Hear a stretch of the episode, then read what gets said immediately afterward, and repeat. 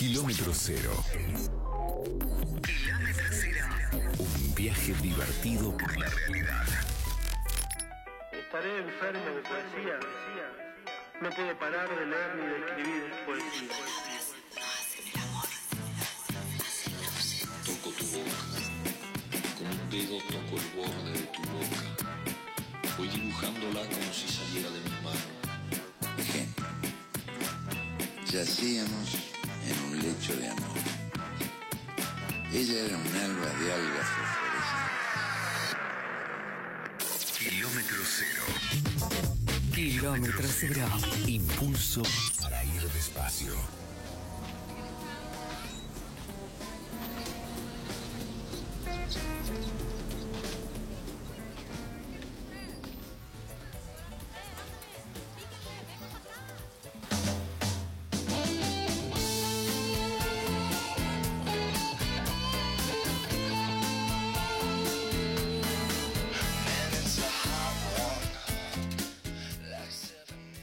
Este chico Tomás me gusta mucho, mucho, muchísimo, muchísimo cómo canta. Volvemos a leer 34 minutos, pasan de las 10 de la mañana. Está con nosotros la señora Juliana Chacón. ¿Cómo le va? ¿Cómo anda? Hola, ¿Qué ¿qué dice? tal? ¿Cómo andan? A ver, estamos en modo yoga. Ella viene de yoga, está lenta y a mí, que estoy un poco cansada con las elecciones y todo eso, no me cuesta nada acompañarla en esta... eh, Enyoguizamiento. en el enyoguizamiento que tiene. Así que yo la voy siguiendo a la señora. ¿Cómo le va? Bien, bien. ¿Ustedes cómo andan? Divinamente. Bien, Mira qué día relajados. maravilloso. Hermoso. Hermoso, Hermoso. día. Tenemos como varios días por delante así, que no son de Qué mucho bueno. calor, que son de solcito, que sí, es que lindo, podemos salir un poco Te dan ganas de afuera. colgar todo. de tirarte en el pasto. Sí, todas cosas lindas te dan Sí. ganas de hacer cuando hay sol. Sí, sí. Bueno, nos viene bien, nos viene bien después de todo en general. No traigo, no convoquemos temas ríspidos. No, yo en la este ámbito tan. Yo la sigo. Bueno, Lleve usted la columna. Bien, hoy les traje Ajá. a un grupo de escritores, vamos a llamarlo chacabuquense por, por su por su mayoría, pero no son todos chacabuquenses, eso vale la aclaración. Es un grupo que se formó para participar de un concurso en el que hay que escribir durante 15 días, todos los días, a partir de consignas. Y eso fue derivando en, en un grupo de gente que tiene ganas de mostrar lo que hace, lo que escribe y demás. ¿Me ibas a preguntar algo? Te iba a hacer un chiste, pero Ah, da. Bien. Sí. Eh, bueno, voy a nombrar a los miembros del grupo desde los orígenes. Hoy no traje a todos, obviamente. Ajá. Voy a, voy a nombrar de algunos solo el nombre porque, mm, bueno... No quieren. mm, eh, no, y- no pedí autorización.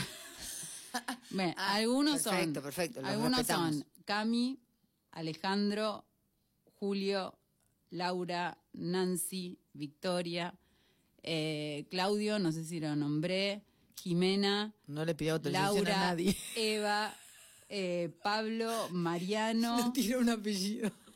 eh, Laura, Alejandro y hay una que me pidió que la dijera con seudónimo, así que vamos con eso. Vamos con ese seudónimo, para que lo tengo que encontrar porque no hice bien los deberes, porque estaba en la clase de yoga, obviamente.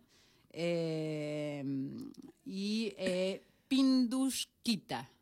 Pindushkita. Pindushkita es el- Recordemos que hay gente que está eh, prendida a, a un mundo creativo, digamos, y, y- y demás. Bueno, Y tiene otra edad, ¿no es cierto? la idea fue un poco Sí. eh, mostrar lo que se había hecho en, en- en este periodo o lo que escribieron antes y demás, no importa. que- así que lo que vamos a hacer es escucharlos a ellos mismos en su propia voz.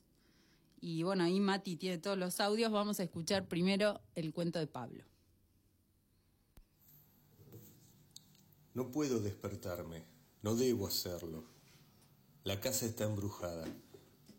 Ante la consulta o cuestionamiento debo advertirle que no es necesario ponerme de pie, salir de la habitación, corroborarlo y luego esconderme con fundamentos. No, nada de eso. Esto es distinto, lo sé en el cuerpo. Es la certeza de un ardor final. No es conveniente que deje mi cama. ni siquiera que asome mi nariz por fuera de las mantas. Lo mejor es seguir a oscuras, en silencio, disimulando mi aliento. A propósito, ya casi no respiro. He decidido inspirar con una frecuencia de tres minutos e ir exhalando durante un periodo que varía entre los 60 y 75 segundos. La almohada, esas rellenas de lana, mucho más pesadas que las modernas, recubre como una máscara cada recoveco de mi rostro, lo justo para que ni siquiera el brillo de mis ojos delate humanidad. Me voy a quedar así, tieso y helado. No me vengan con que el laburo y la responsabilidad. Me importa un carajo el laburo. Me chupa el reverendo quinto forro de las pelotas lo que diga Carabajal cuando entre a la oficina. Cuando me busque, busca el informe y ni el informe ni yo estén. Que se vaya a la mierda Carabajal y sus sermones. Es importante que nos identifiquemos con el espíritu de la empresa y empujemos todos hacia la misma dirección. Pero anda a cagar, Carabajal. Anda a cagar. ¿Y los chicos? ¿Y la escuela? Eso ya no tiene importancia, mis queridos. Yo ya no puedo hacer nada por ellos. La casa está embrujada. Sé que detrás de la puerta de mi dormitorio, detrás de esas dos hojas antiquísimas y repintadas, se abre un abismo. El piso de pinotea estuvo toda la noche resquebrajándose. Deben ser dos o tres listones los que quedan en pie, el resto es fondo, pozo. Seguramente Nachito y Simón ya han caído. No es extraño que se hayan despertado un tanto dormidos fuesen caminando con su inocencia hacia la cocina, restregándose los ojos con sus manos y se los haya devorado el subsuelo con sus serpientes, con sus bichos gelatinosos. Incluso creo haber oído dos tenues quejidos y el crujido de sus huesos estrangulados por ellas. No puedo hacer nada más que seguir acá. Estoy seguro y no preciso salir a confirmar nada, así que no me lo diga. La casa cambió esta noche, ya no es la misma. Ni siquiera el cuarto del taller está a salvo, están ellos sentados alrededor de la mesa de trabajo, con sus torsos putrefactos dispuestos a quedarse para siempre. Algo me dice que debo pausar un poco más el ritmo de mi respiración. Quizá cuatro minutos esté bien. Me quedo aquí bien quieto, olvidando a mis hijos, a mi mujer, al vecino ¿Escuchan? ¿Escuchan? Ese cri-cri ahí justo por debajo de mi cama en el sótano. No las vi, pero lo sé. Bueno, incluso las escucho, ¿usted no? Las ratas, con sus colas largas, enredadas, quitándose los ojos adentelladas, buscando subir, abrir la tapa. Y si respiro aún más lento, hasta casi olvidar volver a hacerlo, tal vez así no duela tanto. Tal vez así no vea cómo desgarran mi carne las ratas, las víboras, los bichos. Bien, ahí lo escuchábamos a Pablo Panuncio, eh, que me acaba de, de, mandar un mensaje diciendo que no quiere ocultar su identidad. Muy bien. Hermoso. Eh, tremendo, tremendo, sí, sí, sí. Eh, no hermoso, claro, tremendo. Tremendo, sí, la, neurosis, ¿no? La, locura de... Y muy bien, muy, muy lindo contado. Muy bien leído, sí, todos, todos. La verdad que, que bueno.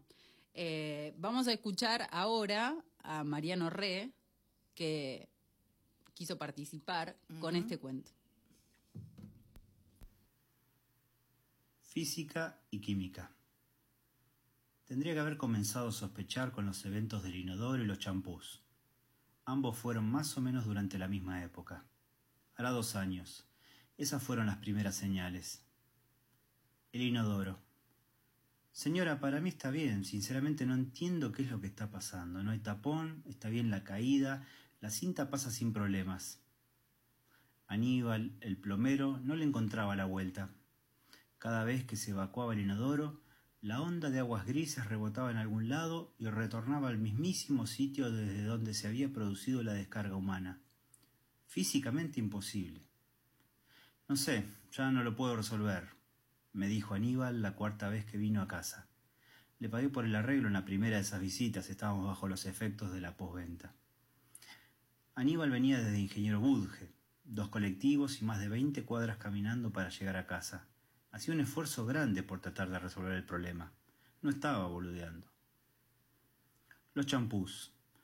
Unas pocas horas después de abiertos, los tarros de champú de casa se convertían en frascos de talco o algo así. Líquido convertido en polvo. Cualquiera sea el champú, revitalizante, anticaspa, control de caído, cabellos grasos. Luego de uno o dos usos, un cambio de estado. Químicamente imposible. Eso le costó el puesto a Graciela, la chica que ayudaba en casa, que no era paraguaya, pero le pegaba en el palo. Vivía en un barrio de formoseños al fondo de González Catán. Los tarros, que dejaban de contener ese líquido espeso para lavarse la cabeza, aparecían con harina de mandioca en su interior. Luego, con el correr del tiempo, fui observando otros tipos de, anomalías, pero todo se desmadró cuando se empezaron a intervenir los sentidos en el adentro de la casa. Las cosas se volvían ásperas por momentos. Olores agradables y desagradables se intercalaban a cada paso. La oscuridad ganaba terreno.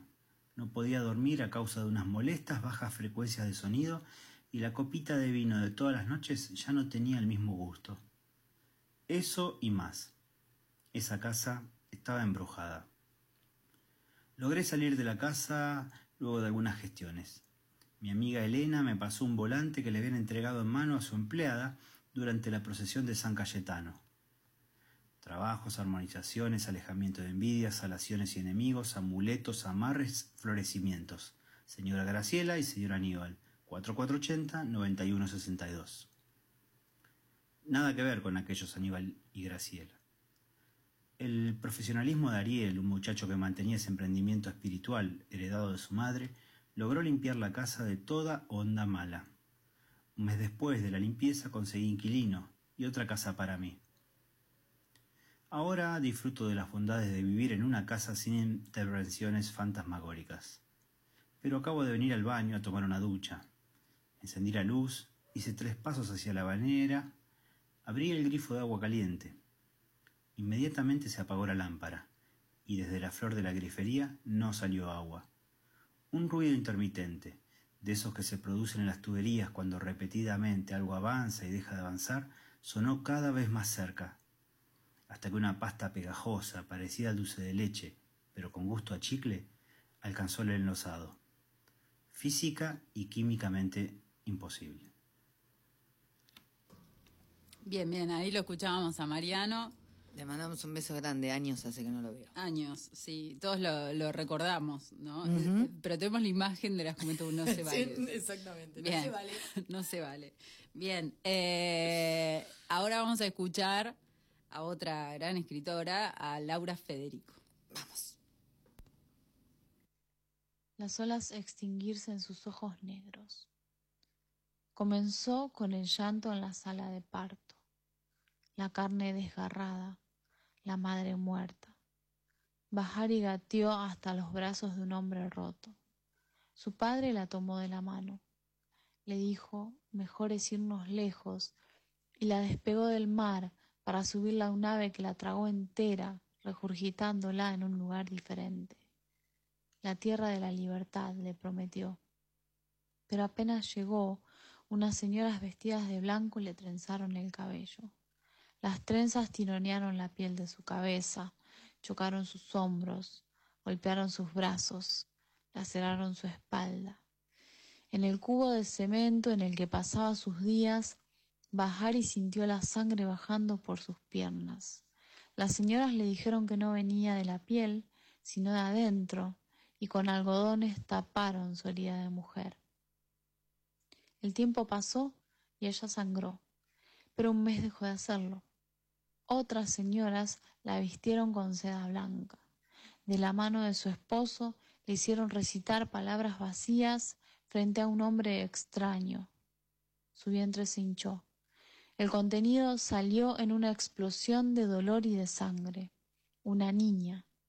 Se prendió a los sacos llenos de néctar dulce de Bahari. Bebió hasta vaciarlos. Jugó entre pastos ralos, contenida, detrás de las rejas, pero nunca con trenzas, siempre con el pelo suelto. También sintió la sangre bajar. también creció para pararse de la mano de su esposo frente al mismo hombre que a Bahari ya no le era tan extraño. Recitó las mismas palabras. Todos cantaron, todos sonrieron. El vientre de la hija de Bahari creció rápido. La niña visitó todos los días a su abuela. Jugó en el patio, contenida detrás de las mismas rejas. Un día el esposo de Bahari murió y hubo que enterrarlo. Lloró porque entendió que eso era lo que debía hacer. Después comió bombones de chocolate y tomó café hirviendo. Las mujeres de su barrio, también despojadas de hombres, pasaban largas horas en su casa. Bebían té, fumaban, jugaban a las cartas, a veces llevaban vino y reían borrachas. Tiempo después, su hija y su nieta se mudaron a su casa y Bahari ocupó en la mesa el asiento de su esposo. Dejó de cocinar, dejó de ver a sus amigas, dejó de sacarse el pijama. Anduvo, primero en bastón, luego en andador, por último en silla de ruedas. En la cama, ya sin poder levantarse, pidió que le abrieran las ventanas. Soñó con la playa, y en las ondulaciones de las cortinas logró ver el mar. Sentada a su lado, su nieta observó las olas extinguirse en sus ojos negros. Bueno, ahí le escuchábamos a Laura, precioso, precioso cuento. Hermoso. Exactamente. Bueno, cada uno con su estilo, ¿no? Eso es súper interesante y vas a ver cómo cambian los estilos porque ahora lo vamos a escuchar a Alejandro Juliano que me pasó este cuento. Siempre me gustaron las gorditas. Aunque eso para mis amigos significara una fuente inagotable de chistes, por el placer de dos tetas grandotas yo estaba dispuesto a reírme de cada uno de ellos. Además, si no era por eso encontrarían otra forma de burlarse. Porque era hincha de Racing, o porque me gustaba el death metal, o por ese fatídico partido entre La Plata y Pueblo que nos ganaron, y en el cual yo, que era el único que había jugado en estudiantes, había quedado estigmatizado para siempre con el mote de pecho frío. O peor aún, por mi sello característico, un colon inquieto que me llevaba a visitar el baño de cada lugar que conocía. Así fue como fui adoptando un gran abanico de apodos elocuentes, entre los que siempre resaltó el de come gordas el tipo dispuesto a sacrificar sin miramientos su reputación, desafiando y contraviniendo sin estupor alguno los parámetros de belleza social, con tal de introducir su pene en la boca de aunque sea un cachalote antropomorfo. Yo, como siempre, me reía y les decía que ellos no sabían apreciar la verdadera belleza, y que en la antigüedad las mujeres rellenas eran las lindas, porque las flacas se las consideraba enfermas y los trataba de ignorantes, porque ellos no podían disfrutar de las pinturas y los cuadros de Botero como yo, porque no compartían el buen gusto artístico. Pero ahora que soy un tipo casado y con hijos, que el tiempo me maduró y me dejó caer del árbol para que me coman los gusanos, debo hacer una confesión. No solo me gustaban las gorditas, me gustaban todas, solo que mis preferencias tendían a las tetas grandes y las caras bonitas, y los caramelos no se venden por unidad, sino por paquetes de al menos 10. Creo que fue en el Blue Velvet, uno de esos pubs en los que el trap no existe, porque entienden cómo debe sonar una fiesta y pasan toda la noche hard rock. Por eso íbamos sábado de por medio a Buenos Aires, porque en La Plata festejás si ponen a Espineta y el resto de la noche querés tomarte la cerveza por las orejas para no escuchar. Esa madrugada salimos más tarde y llegamos cerca de las tres. El lugar estaba lleno. Sonaba Skid Row al palo y había al menos cinco mujeres por cada hombre. Nunca le había prestado atención a la ropa femenina. Hasta ese momento solo buscaba la presencia de escotes y descartaba el resto. Pero esa noche estaba provista de un espectáculo que jamás imaginé. Camperas de cuero, medias de red, tops, tatuajes, hasta las que vestían simple jean y remera parecían llegadas del Edén. Era como si la moda habría encontrado un sentido de existencia y los culos entangados de la impronta latina, los vestiditos hippies, no fueran más que un mito. Nunca me sentí tan pajero. Creí que me partiría la cervical, que me pasaría la noche como un búho duro y con éxtasis, correteando a lo largo de los dos pisos mientras me las encaraba todas. Que esa noche nacería un nuevo mote, producto de la baba con la que salpicaría una por una esas mujeres. Hasta que la vi a ella, una deidad titánica opacando el Edén de diosas, una hembra que reduciría los cánones de apareamiento del hombre más exigente a cenizas. No miento si digo que era excelsa. Todo su cuerpo parecía haber alcanzado el punto justo de tonificación. Tenía un pantalón negro, como su pelo, los ojos azules y una cara tan bonita que me es imposible describirla. Su culo era magnífico. Y sí, una remera de tul dejaba su pancita descubierta, porque las mejores tetas de la historia no la dejaban caer. Estaba en un grupito de cinco, según me contaron después. Yo solo la vi a ella. Tomé el vaso de plástico en el que me sirvieron la cerveza y me acerqué. No con aires de banana, ni dispuesto a escupirle semen. No, no, me acerqué a ella con pasos autómatas, por leyes de la naturaleza que nos sobrepasan, de la misma forma en que un tornillo queda pegado a un imán. Las palabras no las recuerdo, pero por algún extraño motivo, la mujer más bella de la historia me respondió, y luego conversó conmigo, y se quedó mirándome a los ojos y sonriendo. Era mi oportunidad. La oportunidad de quitarme para siempre el mote de come gordas, de ganarme el respeto de mis amigos y su devoción. Pero sobre todo, era el levante más grande de la raza humana. La hazaña romántica jamás lograda, el beso irrepetible, el polvo utópico, era convertirme en el macho alfa del planeta Tierra. Supe que era el momento de besarla. Sentí los latidos acelerados, una estática en los brazos, un cosquilleo casi orgásmico en el estómago me subió hasta la médula y me bajó hasta el recto. Mi colon me traicionaba. Me di vuelta y corrí. Corrí con la misma autonomía con la que había llegado. Huí despavorido de mi levante platónico, sin decirle ahora vengo, ni pedirle disculpas. Escapé de la gloria eterna y el nirvana, apretando las nalgas en vano, mientras sentía que el caldo se convertía en sopa y mis esperanzas servían con él. Me detuve en las escaleras de un edificio a dos cuadras del pub. Sacrifiqué el Calvin Klein, lo arrojé contra las chapas de una construcción al lado y me quedé sentado, abatido. No tenía fuerzas ni para subirme los pantalones. Los cerámicos estaban fríos y la música del Velvet se escuchaba lejana. Loco, ¿estás bien? me preguntaron dos metaleros que pasaban por la calle. Sí, loco, todo bien, respondí, para que se fueran rápido. Era el momento de inmortalizar la derrota. Busqué el teléfono y les envié un mensaje a mis amigos. Vengan rápido, que huelo mal. Bueno, ahí lo escuchábamos a Alejandro. Eh, no, no voy a decir nada. Es, es, es ¿no? la literatura lo, lo que inquieta, ¿no? Y lo que provoca y, cómo interpela. Bueno, está buenísimo. Eh, ahora vamos a escuchar a Pindusquita. Dale. Vamos.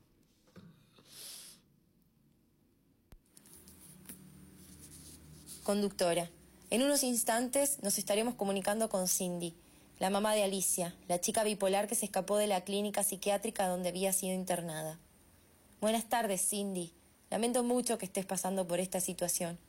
¿Querés contarnos un poco cómo fue todo esto para ustedes como familia y qué fue lo último que supiste de tu hija? Cindy. Hace seis años que internaron a mi hija Alicia en la clínica Santa Rosa. Fue difícil verla entrar. Ese día se había cortado el pelo por la nuca y no había pegado un ojo. Había desordenado toda la casa. La mesa estaba llena de papeles tirados, otros impresos con notas de revistas. Su letra no se entendía. Nos preocupamos. Había salido bien temprano. Yo me había despertado como a las seis de la mañana porque la oí cerrar la puerta. No estaba tomando la medicación. No sabíamos ya cómo encontrarla. Alicia cuando se ponía maníaca era así. Se iba de casa sin avisar a dónde. No atendía el celular y nos asustaba a todos. Después nos dijo su profesora que había pasado por yoga, a llevarse la alfombra. Pero nadie supo qué pasó después. La clase no la tomó. A las horas fue para la casa de sus abuelos. Ahí fue que me llamó el padre para decirme que la internáramos. Y cuando llegó de la casa de David y Perla se puso a jugar como cuando era una nena. Desordenaba todo, pintaba, tiraba cosas. Después se desnudó y se vistió con un mono azul lavanda, corset y sandalias. Estaba muy arreglada para ser tan temprano y bajó llorando a la verdulería. Cuando Alicia estaba así hablaba sin parar o se quedaba callada. Su mirada cambiaba. Solía poner los ojos en blanco. O a veces gritaba a los cuatro vientos, medio violentada, y decía que se estaba deformando. Vivía comunicándonos que las pastillas la habían transformado en un monstruo. No te puedo explicar lo que es para una madre ver a tu hija así. Tengo el corazón destrozado. Cindy se rompe en llanto. En el momento en que se fue con su hermana en la ambulancia, no sabíamos realmente a dónde la estábamos llevando. Habíamos llamado a Osde, eso es lo único que te sé decir. La verdad que pensamos que ella iba a estar bien. ¿Cuántos años ya habían pasado desde que tuvo su primera crisis? Alicia no aceptaba tomar medicación. Internarla fue la única opción. Cuando nos despedimos, por unos días, ya no supimos más nada. Lo último que nos dijo la psiquiatra fue que Alicia se escapó. Y les puedo jurar a ustedes que tengo el alma rota. Les pido a toda la sociedad, hombres, mujeres, niños, niñas, trabajadores, médicos, gente que vive por la ciudad autónoma de Buenos Aires, por favor, si ven una chica rubia, de ojos verdes y pelo corto, de aproximadamente 1,55 de estatura y de peso normal, por favor, contáctense con este número. 15 58 34 56 78. Serán recompensados, lo prometo. Cindy llora. La cámara se apaga. Corte. Publicidad. A los dos días de su aparición por los canales de televisión, Llamó un chico al celular de Cindy. Dijo llamarse Jorge. Él había estado internado con Alicia. Le contó que ella estaba fuera de sí, como varios de sus compañeros, a los que les habían estado dando un cóctel de medicamentos, litio y alopidol. Que Alicia había estado atada en la, en la sala de cuidados especiales. Que la primera vez que la había visto, ella saludaba desde esa sala a los que estaban fumando en el árbol central. A la semana bajó y le temblaban las manos. En la clínica había una chica muy grandota a la que le decían Pola. Pola había estado internada varias veces en Santa Rosa y decía que tenía un truco para convertirse en mariposa y escapar volando. Ninguno de los pacientes le creía, pero Pola no paraba de hablar de Alicia. Decía que había visto algo en ella, que su aura era distinta, de colores satinados. Alicia le había contado a Jorge que tenía miedo de que Pola viniera a buscarla en el medio de la noche para hacerle una de sus brujerías. Las mariposas tienen una vida corta, era lo último que le dijo a Jorge. La mañana que Alicia desapareció, a los pacientes lo despertó una sirena. Pola fue llevada a la comisaría, pero no encontraron pruebas.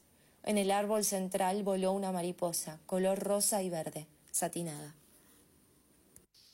Bueno, ahí le escuchábamos a Pindusquita, fíjate cada uno con un estilo súper particular. Y si hay tiempo, hay uno más. ¿Hay tiempo? Hay tiempo. Bueno, uno mío. Cierro con este. y me lo pediste un montón. Me lo pediste un Uno mío. Viste que, viste que lo mío es la poesía, o sea, hago esa aclaración. Eh, bueno, acaba uno de narrativa, acaba uno de narrativa que siempre me pedís y se llama El convidado. Gracias, Juliana. Se descubrió arrojado sobre el césped lamiéndose las manos cuando pasó una bicicleta. El ruido de las ruedas mal aceitadas le llamó la atención. A sus espaldas, la bolsa de basura dejaba ver un poco de yerba y los restos de la carcasa de pollo pudriéndose. Una hora antes, había abierto la puerta arrastrando el peso de la basura que ya no entraba en el tacho de la cocina.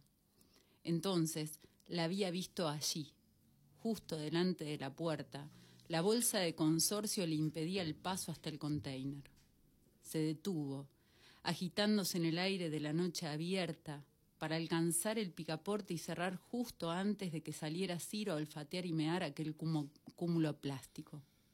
Putió.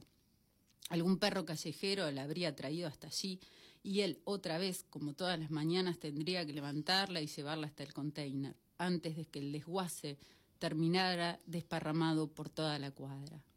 Volvió a putear. Los perros no podían alcanzar el container ni levantar la tapa. Algún idiota había dejado la basura tirada, como siempre. Intentó con su mano libre levantarla, pero el peso de aquello era inexplicable. La bolsa se le resbaló de los dedos y asumió una nueva forma. Maldijo a todo el vecindario y mientras lo hacía vio como la boca sin sellar de la bolsa asomó un líquido espeso y oscuro. Las luces de la calle eran insuficientes. Pensó que lo mejor sería apurarse. No podía llegar tarde. Su jefe lo miraba mal desde que lo había escuchado decir que el premio a la puntualidad era un negreo. Supuso que lo mejor era llevar primero la bolsa de consorcio y después la propia. Dejó lo suyo en el piso y con ambas manos volvió a acomodarla, evitando tocarle la boca y untarse los dedos con la gelatina oscura que había visto caer.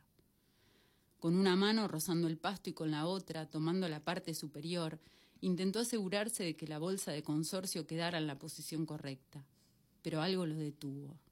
Por su forma, supo que la bolsa no tenía cualquier cosa. Sintió que algo blando se movió dentro y que una bola dura cayó al fondo. Sostuvo la bolsa con ambas manos para evitar que volviera a caer, aunque hubiese preferido arrojarla y clavarla en el ángulo del contenedor que estaba a poco más de dos metros. Pero era pesada. Concluyó que lo mejor era abrirla, ir quitando parte de su peso y trasladar de a poco la basura. Asqueado, buscó el nudo de la bolsa, contuvo el aliento. Supo que aquello le daría náuseas. Un hedor del infierno le quemó la nariz. No alcanzó a ver qué había allí adentro. Así que, sosteniendo la bolsa, metió la mano derecha en la cueva plástica. Sintió el frío y la humedad de la cosa de adentro.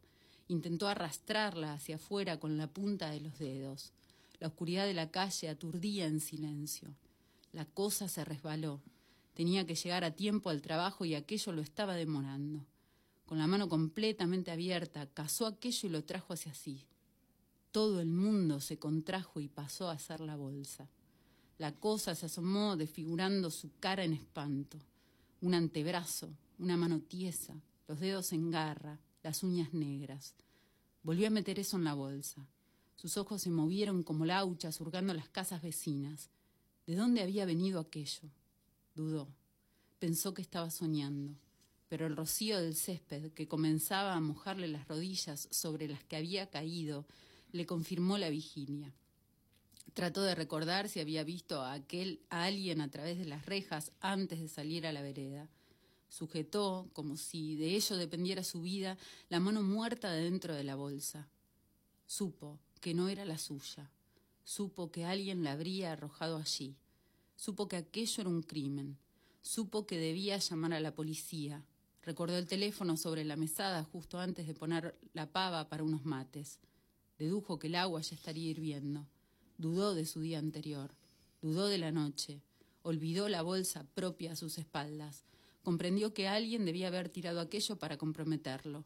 Supo que no podía demostrar su inocencia. Nadie le creería sin testigos. Supo que debía deshacerse de aquello antes de que despuntaran los primeros rayos del sol midió posibilidades, metió su cara dentro de la bolsa y le clavó los dientes a la cosa aquella, tironeó, masticó el primer desgarro, sintió los restos de su jugo espeso tomando cada rincón de su boca. No sabía mal. Siguió. El sol comenzó a abrir el cielo en nubes rojas y naranjas. El ruido metálico de las ruedas lo desconcertó justo cuando la bolsa ya estaba casi vacía.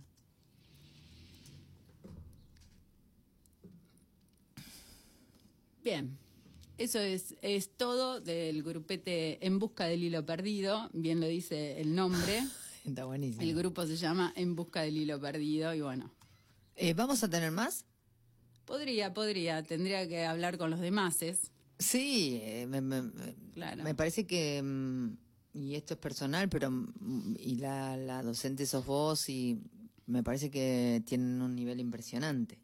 Está buenísimo, ¿viste? Qué bueno lo que... Lo que ¿No? Eh, vuelvo a repetir una y otra vez en todos los ámbitos de Chacabuco la cantidad de gente con talento.